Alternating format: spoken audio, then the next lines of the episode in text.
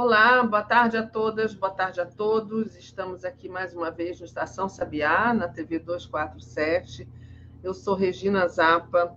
Estou muito feliz hoje que tenho dois grandes convidados, dois grandes amigos aqui com quem eu vou conversar sobre muitos assuntos, que é o Leonardo Boff e o Eric Nepomuceno. O teólogo Leonardo Boff e o escritor Eric Nepomuceno. Boa tarde. Como vocês vão? Tudo bem? Boa tarde. Tudo bem, graças a Deus. Boa Eu tarde, vou...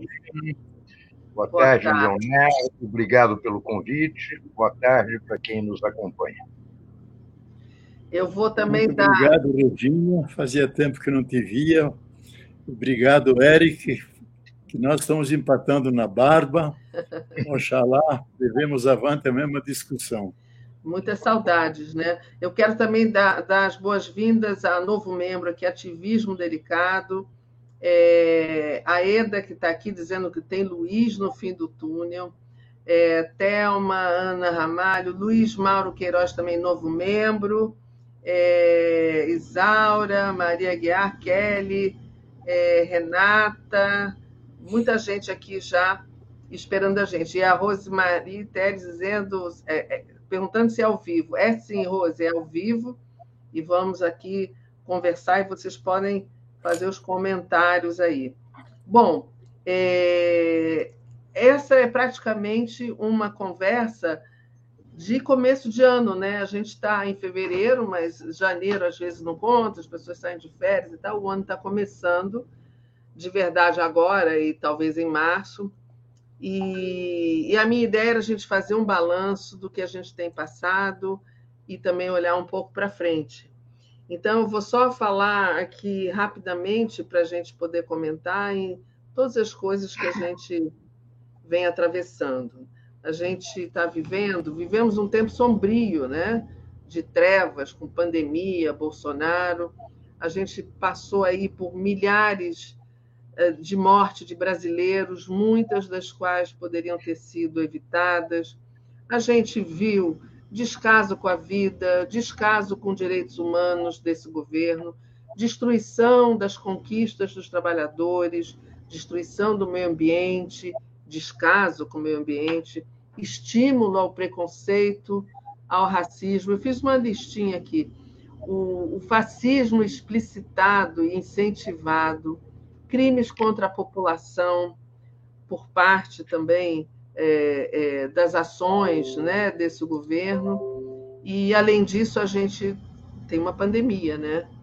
Então, é, uma trava na economia é, e as sequelas disso, que a gente não sabe quando que a economia consegue se recuperar. Além disso, a gente tem visto nos últimos dias coisas horrorosas linchamentos, crimes contra a população de favelas, como aquele caso do Jacarezinho, bala perdida, não sei o quê, enfim.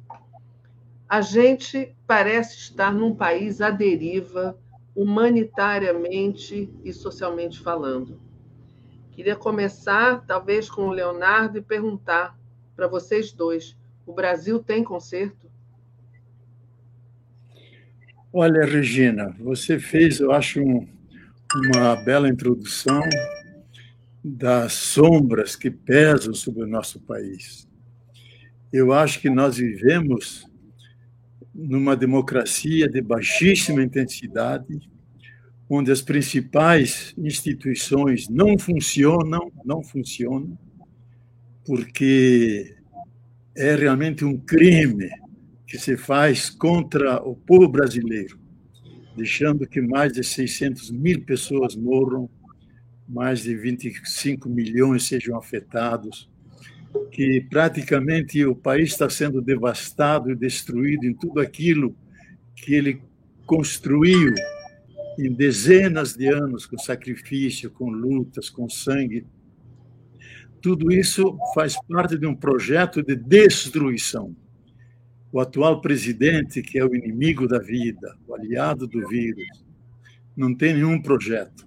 O projeto dele é destruir, desmontar, começar uma nova política. E a nova política é a velhíssima política anterior ao iluminismo, à irrupção da inteligência, da escola, do saber, voltar a formas mais antigas de relação social, de dominação, de violência. Então, eu acho que o cenário é sombrio. O tema que você colocou, existe luz no, no fim do túnel, disse existe uma luz. Mas persiste o túnel, persiste o túnel. Porque a classe dominante, a elite dominante, eu nem chamaria elite, porque eles são ricos, não são elite. Não tem cultura nenhuma. Essa, essa Gessé de Souza chama a elite do atraso, o grupo do atraso. Nunca, nunca tiveram um projeto de nação. Só um projeto para eles. E toda a conciliação foi conciliação das classes entre eles, nunca se reconciliaram com o povo, e por isso nós estamos à deriva, como você falou, e nós precisamos projetar um projeto de nação que inclua a todos e que dê um rumo ao nosso país, porque ele está efetivamente à deriva como uma espécie de párea mundial, e isso não pode ser. Então, há uma luz no fim do no túnel. Eu acho que essa luz é identificável. Para mim, a única pessoa, a única pessoa que preenche os dois requisitos básicos de uma liderança, que é ter a confiança do seu povo, conquistar essa confiança, mostrar essa confiança. E segundo, possuir um carisma, possuir um carisma que pode mostrar que pode melhorar esse país, é capaz de melhorá-lo, tem as qualidades para tirá-lo do fosso em que ele caiu e dar-lhe um novo rumo. Eu acho que essa pessoa não precisa dizer o nome, todos o identificam. Então, há uma luz, mas o túnel continua. Então, a conciliação que deve vir, porque temos uma nação estraçalhada, temos que reconciliar a nação. Mas a conciliação não pode ser com a elite dominante. A conciliação tem que ser com os movimentos sociais, tem que ser com todos os grupos que querem o progresso, as mudanças substanciais do nosso país. Se isso ocorrer, então sim, podemos resgatar a nossa dignidade, um caminho novo e o Brasil poderá novamente ter um mínimo de alegria que toda existência humana precisa.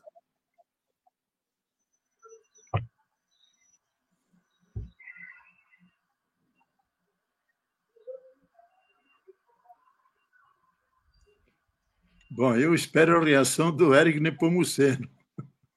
Não, é que a ah, Regina está sem Eu estou falando com o microfone fechado, desculpa. É, não, eu falei obrigada, é, Boff, pela sua fala linda, e queria saber do Eric também o que ele acha. Mas antes, queria até, Eric, te dizer um, um seguinte para você, uma coisa aqui para você é, acrescentar aí na tua, na tua fala. É, uma vez a gente estava conversando aqui com o Celso Amorim e eu perguntei a ele o que, porque o Leonardo falou de párea mundial, né? O Brasil virou um párea mundial. E eu perguntei a ele o que seria preciso fazer é, para a gente recuperar o protagonismo brasileiro no mundo depois de uma vitória do Lula, por exemplo. Quanto tempo levaria para a gente voltar a atuar? Aí ele disse assim: no dia seguinte no dia seguinte. Então, eu queria saber de você, Eric, o que, que você acha disso como um todo, né? É, Para onde que a gente caminha? Bom, eu não tenho nada a acrescentar ao que o meu querido Leonardo, meu irmão, falou. Eu queria só traçar alguns comentários paralelos. Em primeiro lugar, é, o Darcy Ribeiro me disse 500 vezes que a elite brasileira era a pior elite das Américas. E eu lembrava ele, a elite argentina, por exemplo. A elite argentina que no começo do século passado levava no porão do navio quando ia para a Europa uma vaca para tomar leite argentino. Eu lembro da. É verdade, isso é histórico. Eu lembrei ao Darcy a elite mexicana. A elite mexicana que é de um racismo brutal. Eu me lembro quando eu mudei para o México, eu fui uma vez a uma praia, fui conhecer Acapulco, e eu fiquei pasmo que todas as moças estavam de camiseta de manga comprida por cima do biquíni. E um amigo mexicano me explicou por quê, para não se queimar, para continuar branca, para não ser confundido com índio. Eu lembrei tudo isso ao Darcy, ele falou: pois é, mas nenhuma elite é tão cúmplice da entrega do país como a elite brasileira. Portanto, o que o Leonardo falou é corretíssimo. Eu divirjo um pouquinho do país estar à deriva eu acho que a gente não só tem o pior presidente da história da República, como a gente tem o pior ministério. Ninguém que está ao lado de Jair Bolsonaro vale coisíssima alguma. E eu não me lembro, desde a redemocratização, um Congresso de tão baixo nível. Tão baixo nível. Eu não estou me referindo a grandes vultos da esquerda que tiveram. Não, não. Cadê o, uma Adalto Lúcio Cardoso? Cadê gente dessa grandeza? Cadê Franco Montoro? Pode ser chamado de qualquer coisa menos de esquerda. Então, eu acho que mais que a deriva, nós estamos indo rumo a um naufrágio. É um naufrágio. E é um perigo. Eu quero lembrar aqui uma coisa que eu já disse muitas vezes. A minha geração, Leonardo sabe disso, a Regina, que é pirralha, não. A, a minha a minha geração perdeu tudo, tudo. Recuperou um pouquinho no governo do Lula. Aqui no Rio, recuperou um pouquinho nos governos do Brizola. A gente perdeu tudo, menos duas coisas. Uma, capacidade de se indignar. E a segunda coisa que nós não perdemos, a memória. Reconstruir esse país vai exigir muito, muito sacrifício de todos nós. De todos nós. E nós vamos precisar ter muita memória e muita capacidade de indignação. Eu vivi ditaduras e redemocratização em vários países. A primeira coisa que se recupera são as artes e a cultura, que o Bolsonaro destruiu do jeito que pôde, destrói a cada dia isso vai se recuperar. A segunda coisa, e o Celso Amorim, na sua sabedoria, está corretíssimo, a imagem do Brasil no mundo. Qualquer viagem que o Lula faz já recupera não a imagem, mas a memória. Agora, o resto vai ser muito difícil reconstruir a educação. Reconstruir, por exemplo, o sistema brasileiro de vacinas, que era um, um parâmetro, um modelo mundial e o Marcelo Queiroga, cúmplice do genocida, indecente, com diploma de médico, isso vai ser muito complicado. E tem um ponto que aí eu tenho muitas dúvidas, que é a questão ambiental. O que, que vai se recuperar disso, eu não sei. Mas, vou repetir, nós vamos sair do naufrágio e com a nossa capacidade de memória e de indignação, nós vamos recuperar o que foi destruído. Vai custar muitíssimo, não vai ser fácil. O Lula vai pegar não um país, vai pegar o que restar de poeira de um país. E eu tenho uma parca esperança, não muito grande, uma parca esperança de que Bolsonaro, os quatro filhos e os cúmplices sejam um dia levados aos tribunais. Isso, obrigado, Eric.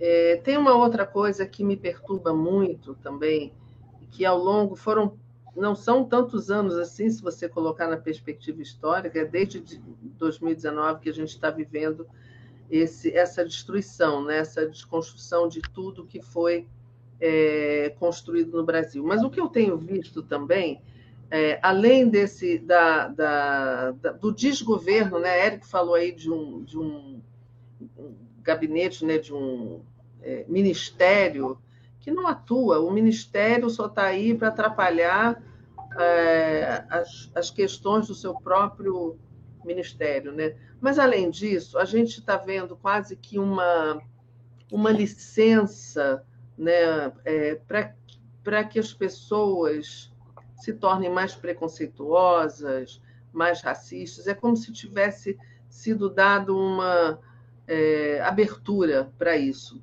Então, a gente viu recentemente é, o assassinato a pauladas desse rapaz congolês, o Moise, e a gente viu toda a reação, a gente viu a reação da sociedade é, que foi lá também protestar contra essa barbaridade, mas a gente vê todo dia, na, na véspera da morte dele, parece que teve um linchamento também de uma pessoa trans, acho que em Búzios. É, no mesmo dia, ou no dia seguinte, foi o assassinato daquele outro rapaz que voltava para casa e era negro. Enfim, é, as coisas estão acontecendo quase que com, como, é, com um estímulo, um consentimento.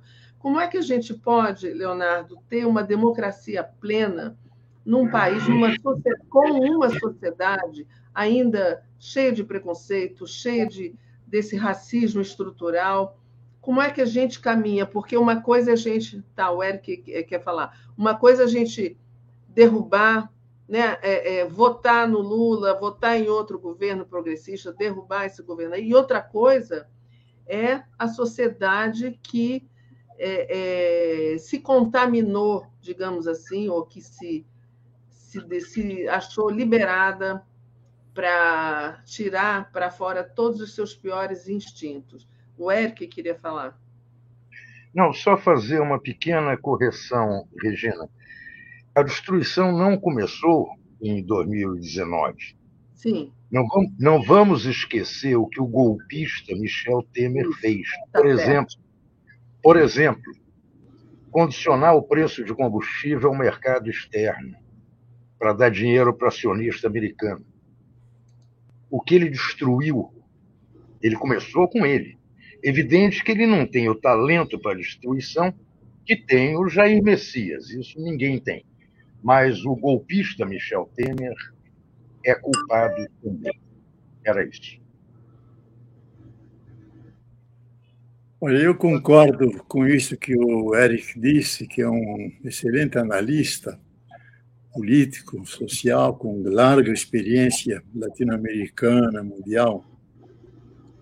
Eu creio que Bolsonaro tem um, um mérito negativo, um mérito negativo de ter destampado aquilo que de reacionário, de violento, de atrasado, de eh, nefasto existe dentro de uma porção da população brasileira.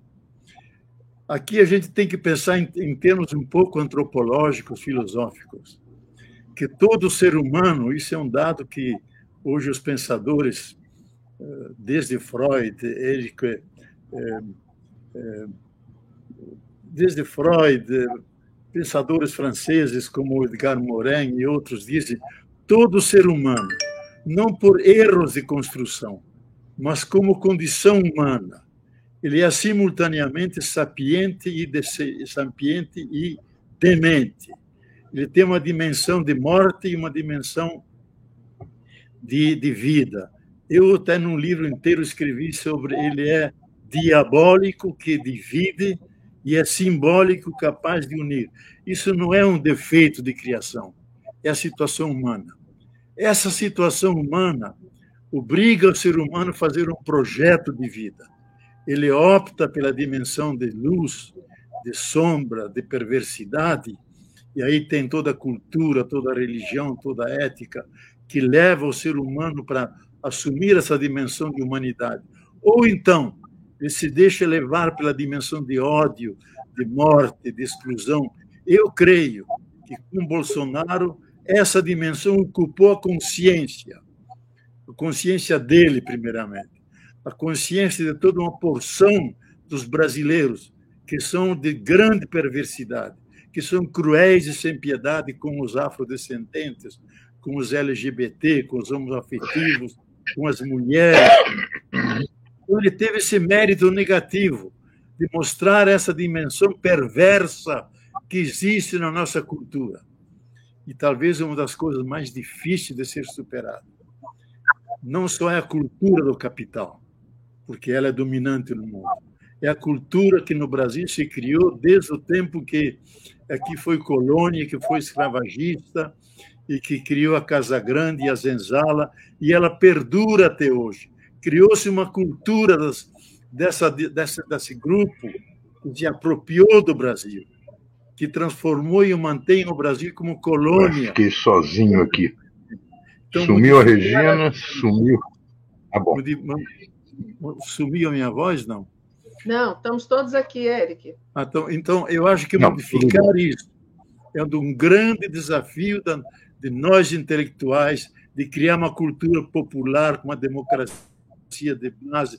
E a minha esperança, Regina e Eric, é que por todos os lados, nesse país e no mundo, há pequenos Noés, Noés construindo suas arcas, as suas arcas, com uma nova, um novo tipo de participação, um novo tipo de ecologia mais ecológica, de mais participação, de mais solidariedade, de um outro tipo de relação com a natureza, mais respeitosa, mais é, cuidadosa de todos os processos de vida, que por debaixo, como uma semente, está se gestando uma nova cultura brasileira.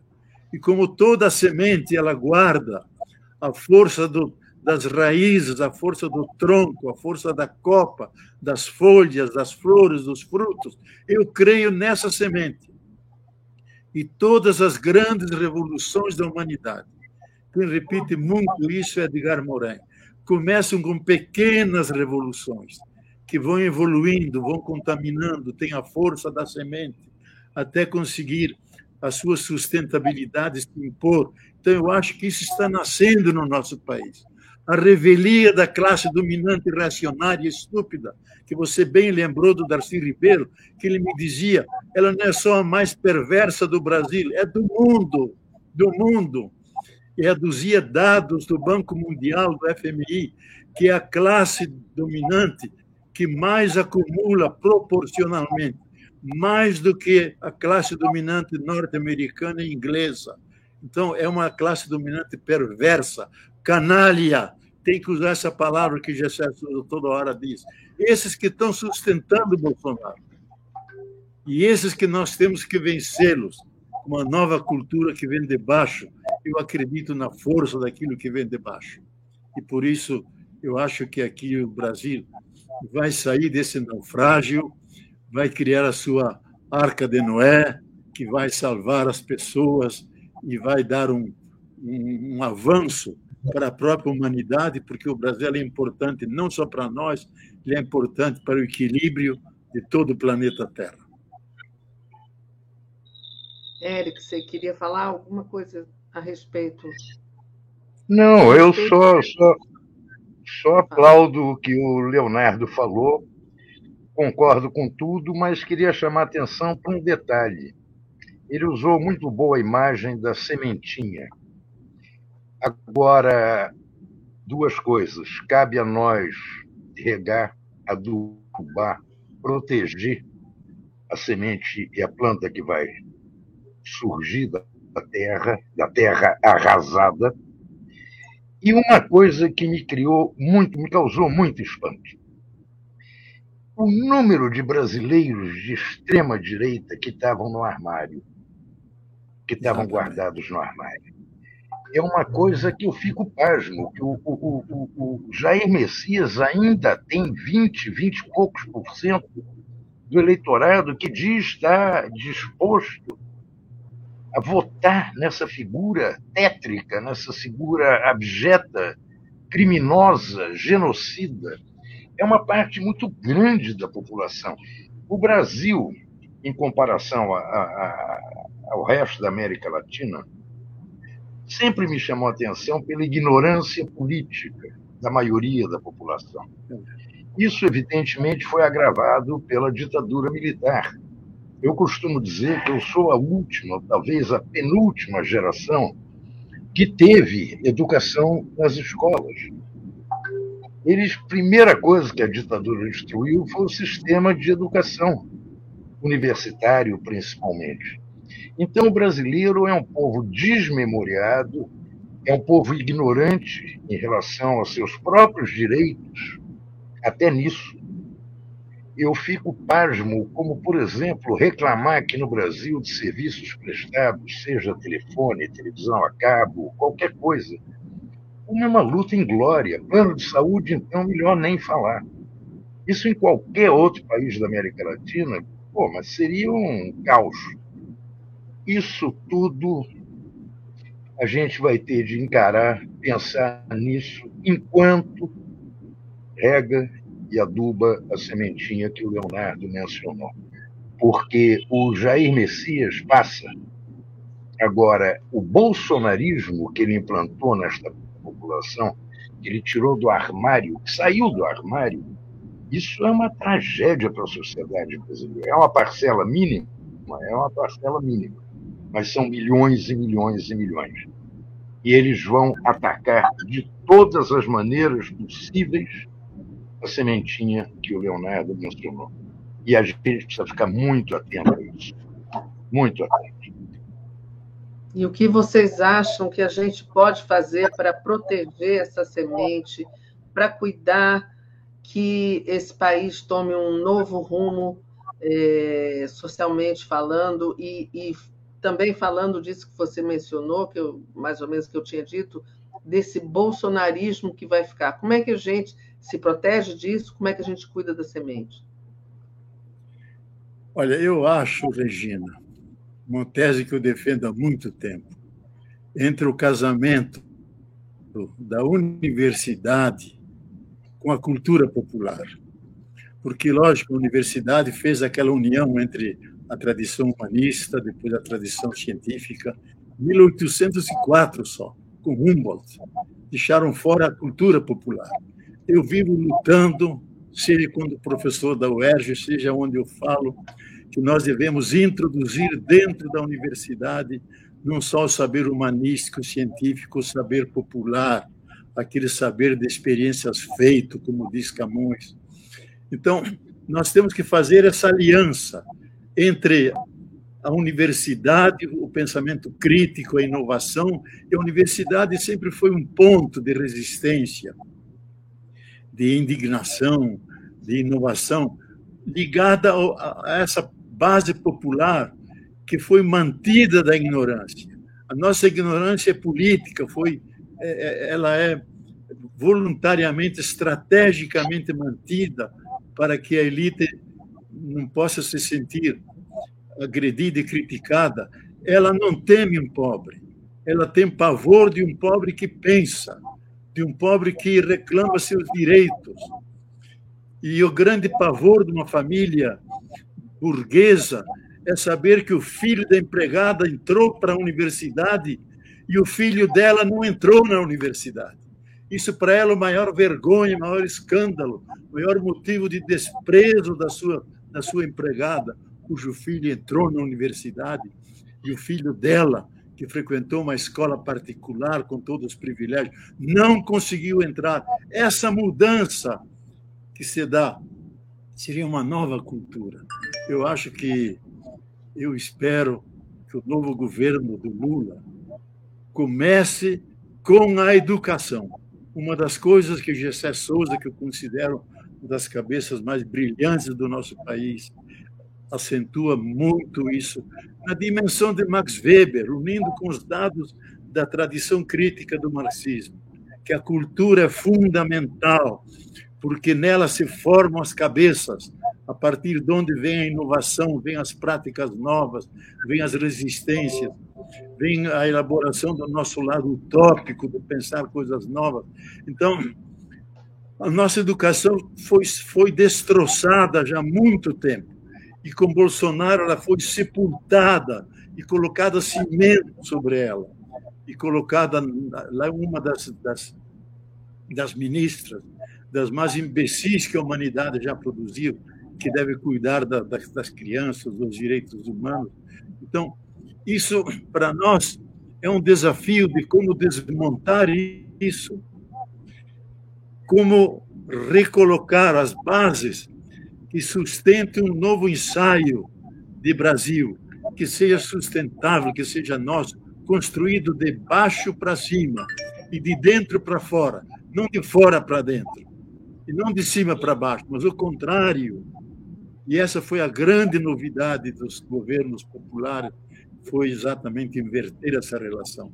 Eu acho que ela tem que ser radicalizada agora, e pelo que eu sei, aquele que vai ser presidente da República disse várias vezes: eu vou ter um discurso moderado para não escandalizar, mas vou ser radical como nunca na minha vida, na ordem prática, nas políticas sociais, porque é a última chance que eu tenho na minha vida biográfica tenho 74 anos.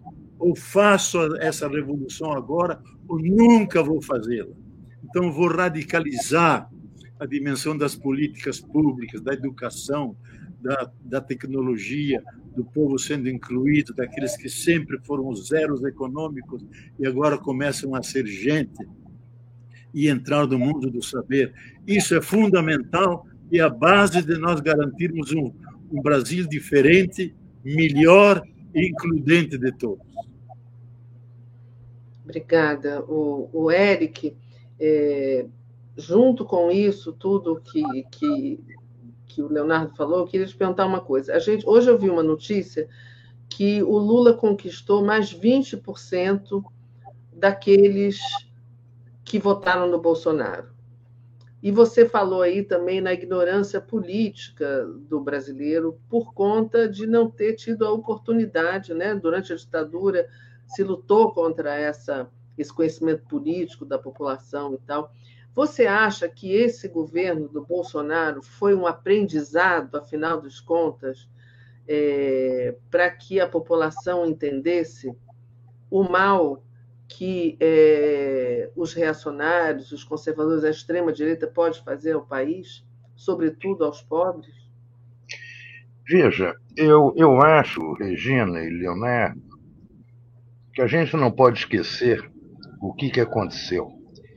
O, dos países que eu conheço, e muitos deles eu convivo, eu morei, que reencontraram a democracia, o Brasil é o único o único que, primeiro, não puniu nenhum agente do Estado que cometeu crime contra a humanidade. E, segundo, é o único em que não houve uma democratização dos meios de comunicação. Você pega, por exemplo, você tá, faz de conta, em Buenos Aires, você acorda de manhã, você tem o La Nación, que representa o grande empresariado rural, você tem o Clarim, que é uma versão local das organizações Globo. Você tem o Página 12, que é um jornal progressista, jovem. Em qualquer país. No Brasil, os meios de comunicação continuaram sendo vozes diferentes do mesmo eco. Você não tem uma voz própria, não tem espaço.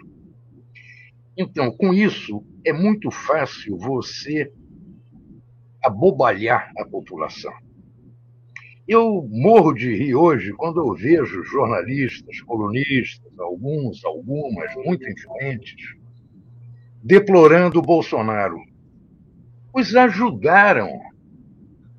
Quando banditizaram a política, desmoralizaram a política, ajudaram a surgir um fenômeno, uma aberração abjeta chamada Jair Messias. São cúmplices. Dia desses, o ministro Luiz Barroso reconheceu que contra Dilma foi aplicado um golpe de Estado. Agora, quer dizer, então você tem uma Suprema Corte que tem um comportamento poltrão, cúmplice, omisso, covarde. Você tem meios de comunicação, sem nenhuma exceção, todos cúmplices na eleição do Bolsonaro. Você tem umas Forças Armadas que deram chega para lá na Suprema Corte, ninguém reagiu. Aquele general que era tão falante, hoje é arfante, deu. ameaçou. Ameaçou. E ninguém, na Suprema Corte teve a hombridade, a dignidade de mandar este cavaleiro pastar. Então está tudo tão destruído que para recomeçar vai ser muito complicado. Agora, em nenhum momento podemos perder de vista a cumplicidade dos meios de comunicação da Suprema Corte, da classe política e das Forças Armadas. Isso eu, eu, eu não quero perder de vista jamais. Jamais. Então, era o que eu tinha a acrescentar aqui ao que o nosso Leonardo falou. O resto com que ele falou, estou de acordo absolutamente com tudo. Olha, eu concordo, o, o, o Eric, absolutamente com você, que a grande mídia empresarial é o braço ideológico da classe dominante. O Estadão, desde o começo, desde a sua fundação, sempre foi a expressão ideológica reacionária, conservadora, antipopular, a favor do escravagismo, contra tudo que vem de baixo, desde o tempo da Casa Grande, dos grandes cultivadores de café, desde que, que criaram a industrialização do Brasil. E o Globo é articulado internacionalmente. Ele representa a voz do dono que está lá fora, está aqui dentro. Ele não tem nada de nacional. Embora, embora todos eles tenham suas contradições, pode fazer novelas interessantes, até críticas do sistema, mas o eixo, o eixo, eles podem criticar agora o Bolsonaro que eles ajudaram a eleger, mas nunca fazem sequer uma crítica ao Guedes porque o Guedes representa o projeto neoliberal radical da escola de Viena, da escola de, de, de, de Chicago, que é a mais perversa de toda a tradição econômica, que diz que é o único direito que existe é o direito do mercado e que o pobre é pobre porque ele perdeu na concorrência, ele é culpado pela sua pobreza. Então, ele representa disso, ele vem dessa escola. Contra ele não se faz uma crítica nenhuma, porque eles se sentem representados por ele. Então, como você disse, é difícil nós criarmos uma cultura diferente. Eu fico envergonhado, envergonhado da, da fraqueza, da, da, da quase covardia de nossas instituições, que tinham poder e têm poder de afastar essa pessoa que está destruindo uma nação, que está matando o seu povo. Podiam e não o fazem, porque são cúmplices, ou porque são fracos demais. Então, eu acho que a nossa democracia, eu vivo dizendo isso, é uma democracia de baixíssima intensidade. Se nós a compararmos na democracia com respeito à Constituição, respeito aos direitos humanos, aos, os respeitos à legislação trabalhista, à previdência, etc. É uma farsa, não é uma democracia, é uma farsa. Ela não cumpre nenhum desses preceitos. Então, por isso, Bolsonaro pode passar por cima da Constituição, pintar e bordar e nada acontece. Isso é um escândalo ao nível internacional. Mas eu tenho uma alegria, uma alegria que tive esses dias, que se nas nossas instituições se nenhum processo da CPI do Senado foi levado avante, no começo de fevereiro deste ano, a Suprema Corte de Haia aceitou processo contra Bolsonaro por crime contra a humanidade. Foi aceita a documentação. Esse vai ter que enfrentar essa corte. E quem sabe lá vai ser a sua prisão. Lá ele vai pagar por todos os crimes que ele fez contra a nação brasileira.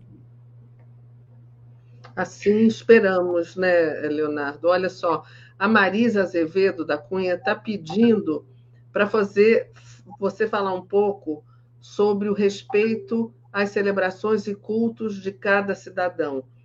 Uma coisa também que a gente tem visto, uma perseguição a determinadas, a determinadas culturas religiosas. E ela pede que você fale alguma coisa sobre isso.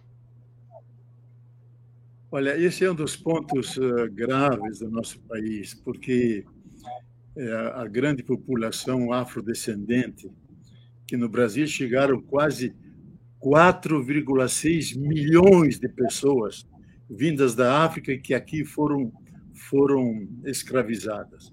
Elas guardaram suas tradições, suas religiões, não imitaram mais aquelas da África. Elas se misturaram entre elas aqui. Já começou essa, essa, esse diálogo dentro dos próprios navios negreiros. Aqui eles criaram tradições dessas religiões que têm sua grande dignidade, que dá sentido de vida para esses que vivem o peso de serem ainda considerados escravos, porque são discriminados, são punidos. Aquilo que José Souza diz tão bem, aquilo que a Casa Grande dizia do escravo, que ele nada valia, que ele era coisa, que ele merecia receber os três P's quando ele chegava aqui no porto, que é pão para não morrer de fome, que é pano para cobrir as vergonhas porque eles vinham nus, e pau para a primeira coisa que ele recebia era uma surra para saber que ele é um escravo e deve se submeter. Três coisas, os três P's. Os próprios jesuítas defendiam isso. Primeira coisa, isso não foi abolido, não foi abolido. Quem é portador de um dos P's, seja pobre, seja preto, ou seja, me desculpem, as putas, a primeira relação que a polícia tem é de violência, não é de respeito. Então, essa cultura está entranhada em nós e perseguem essas religiões que têm sua grande dignidade. As religiões Nagô, religião da Umbanda, religião G. Eu conheço um pouco da parte da Bahia, me entrosei com muitos desses líderes e pude até entender que muitos deles, muitos deles, se sentiam enviados pelas suas divindades e seus orixás para virem ao Brasil e evangelizarem o nosso povo. Guardaram essa dignidade de serem, embora escravos, conseguiram manter a sua coesão, eles mantiveram a coesão a partir da religião e conseguiram marcar a cultura brasileira. Como dizia já eh, o padre Vieira, lá do, do, do, do Maranhão. O Brasil tem os pés no Brasil, mas a alma, a alma está na África, a alma está na África. A alma brasileira é fundamentalmente africana, na sua, na sua gentileza, na sua cordialidade, na sua capacidade de festa, na sua capacidade de suportar toda a humilhação que sofre e ainda assim guardar uma vez eu conversei com um desses taxistas que era tão discriminado, e disse: Como é que você aguenta? Disse: Eu aguento, porque a nossa alegria está no coração, não está como vocês, está nas bebedeiras, está nos bares, tomando e bebendo. A nossa está no coração e lá ninguém atira. Então, essa contribuição estão dando e sempre deram à nossa cultura. E foram eles que criaram quase tudo que existe em nosso país as nossas igrejas coloniais, a nossa arte, os nossos palácios, eles foram que construíram. E hoje são presos por vagabundos, por preguiçosos. Isso é uma, uma absoluta injustiça e nós nunca pagamos, nunca pagamos a violência que nós fizemos contra ele. Eu só quero ler uma frase desse grande jornalista Laurentino Gomes, que escreveu dois volumes sobre a escravidão. A escravidão leio aqui uma frase que se aplica perfeitamente à situação nossa do Brasil. Aí ele diz o seguinte: injusto, desumano, violento, o sistema escravista português e brasileiro era corrupto e corrompido dos alicerces até o, o topo da pirâmide. E isso continua até os dias de hoje. Então, nós somos herdeiros dessa corrupção, desse desrespeito pelo ser humano. Então, a nossa revolução cultural deve começar por aí. Respeito à diversidade das nossas culturas. Somos muitos Brasis. Há muitas Áfricas aqui, não é só uma África. Muitas Áfricas, muitas tradições. E todas elas colaboram para criar a alma brasileira. Então, eu acho que devemos não só protestar contra a violência que se faz contra os centros da Umbanda, das várias tradições, especialmente na Bahia, mas também lá no, Maranhão, também aqui no Rio de Janeiro, onde a Umbanda é muito forte e que é uma grande tradição extremamente humanista. Isso é isso é. Temos que entender como uma cultura não ocidental, não cartesiana, com a qual nós dialogamos como dialogamos com a chinesa, com a indiana, e ver os seus valores como valores nossos, a nossa nacionalidade, que estão criando a nossa identidade. E por isso eu acho que devemos respeitá-los, mas não tolerá-los, assumi-los como nossos e, e saber que eles pertencem à identidade do povo brasileiro. Isso aí. É, o, o Eric, o, o Leonardo falou de é, revolução cultural. Né? E, e eu, eu, acho que isso é uma prioridade no nosso país é, para que, que esse país se torne realmente uma nação né? democrata, democrática, com inclusão de todos e não é, essa estrutura racista, preconceituosa que a gente tem. Mas para uma revolução cultural, a revolução cultural e a mudança de mentalidade de uma sociedade é a coisa mais difícil que tem. Você muda a economia, você muda a política, você escolhe seus líderes, mas mudar uma mentalidade é, de uma sociedade é a parte mais difícil. Por onde que a gente pode começar essa revolução cultural? Olha, eu primeiro queria fazer um comentário do problema do racismo no Brasil. Que o Brasil nega que seja um país racista.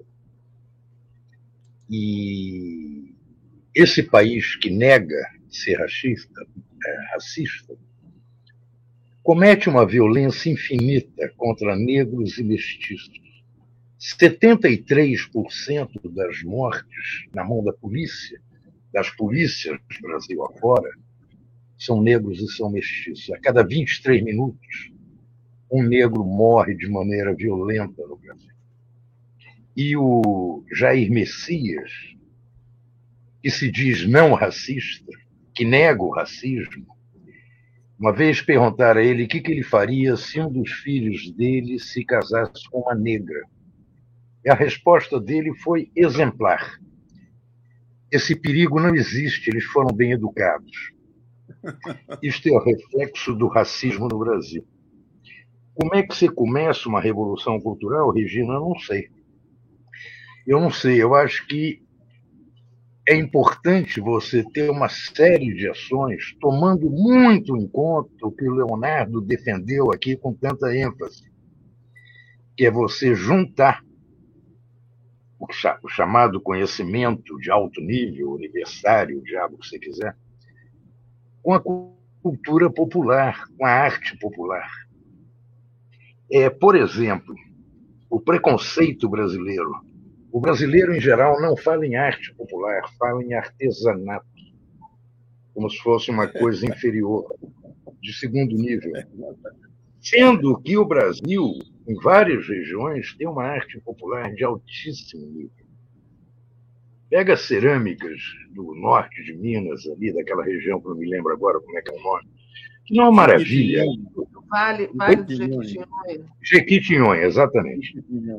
Marta, minha atual namorada, atual há 51 anos, que é mineira, vai brigar comigo porque eu não lembrei do Vale do Jequitinhonha. Enfim, você tem exemplos de cultura popular nas cantigas, é, nas gravuras. Isso aí tem de ser resgatado e elevado, porque assim você. O objetivo de uma revolução cultural qual é? É mostrar o país oculto aos brasileiros. Mostrar o país de verdade que é negado aos brasileiros cada minuto, de cada hora, de cada dia, de cada semana do tempo.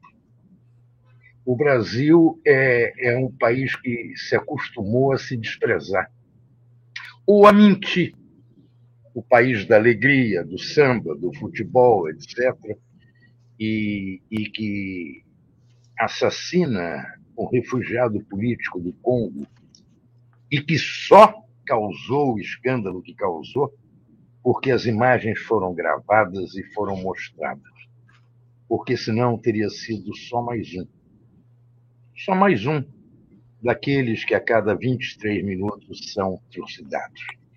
A verdadeira revolução cultural, como é que ela vai ser feita? Somando vários movimentos, várias correntes. E deve ter como objetivo mostrar o Brasil ao brasileiro.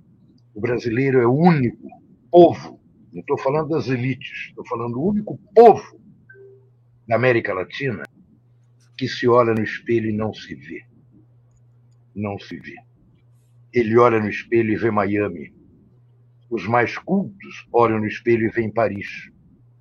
Os mais nostálgicos olham no espelho e veem Lisboa. Nenhum brasileiro, pouquíssimos brasileiros, olham no espelho e veem seu próprio rosto. O rosto de um país mestiço, de uma cultura amplíssima, e que quanto mais mestiço, mais racista e quanto mais ampla a cultura, mais ignorância graça pela rua. Bolsonaro é um fenômeno também disso. Muito bem, também concordo é, plenamente. A gente está aqui ainda com alguns minutos, uns sete minutos aqui do nosso programa, que está sendo muito rico com as falas de vocês. Então, é, é, diante disso que o Eric também nos colocou, é, Leonardo, sobre essa, essa questão do Brasil ter que conhecer o Brasil, o Brasil verdadeiro. Queria saber que mensagem você e depois o Eric poderiam deixar aqui para essas pessoas que estão vivendo tudo isso que a gente está vivendo, com resiliência, com luta, é, é, com resistência, mas que está cansada, né, exaurida é, é, de tanto é, horror que a gente tem visto em todos os sentidos. O que, que vocês diriam para essas pessoas? Olha, Regina, é complicado falar num contexto tão pesado como o nosso, porque o mais pesado é uma existência sem vida. Existir sem poder viver, viver é encontrar as pessoas, abraçá-las, é trocar, é dialogar, é conviver. Isso não está ocorrendo no nosso país por causa da pandemia. Então, eu acho que a gente tem que viver, tem que ter resiliência, saber resistir por amor ao outro, resistir de sair de casa, de buscar a conglomeração. Eu sei que o brasileiro gosta de estar junto, de trocar, mas ele tem que saber que é importante ele usar a máscara para se defender e não contaminar os outros. É importante ele se vacinar e levar as crianças que ele ama para a vacina. Eu até acho que aqueles pais que perderam, já são mais de mil crianças que morreram, esses pais que perderam as suas crianças deveriam processar o presidente como criminoso que, que deixou matar as suas crianças, dificultando a vacinação. Mas então que eles. Tudo isso vai passar. Se surgir um dia, como surgiu, vai custar um preço grande, mas vai passar e nós vamos sair, creio eu, melhores. O pior seria voltar à antiga normalidade, porque ela é cruel e sem piedade. Nós temos que começar algo novo, relações diferentes, com a natureza, com muito mais cuidado, porque de lá veio o vírus. De cuidar uns com os outros, sermos mais solidários, contentarmos-nos com menos, porque tendo menos podemos ser mais. Então, superar essa cultura do consumismo, da, da, da, do desgaste das coisas e jogadas como lixo para fora. Então, nós temos que incorporar comportamentos novos, que adequados a, a essa nova situação, que são as virtudes de um outro mundo, não só possível, mas necessário. Um mundo que é uma casa comum, e a, e a, e a pandemia mostrou que é uma casa comum, porque a casa comum inteira foi atingida. Dentro do, desse, dessa casa comum, desse mundo grande, existem os vários mundos culturais, mas todos eles se acolhendo, vivendo um com o outro, vivendo bem viver dos andinos, isto é, respeitando-se, convivendo, a natureza incluída. Eu sonho com isso. Está dentro das possibilidades humanas e aquilo que deve ser tem força. E o que tem força vai acontecer.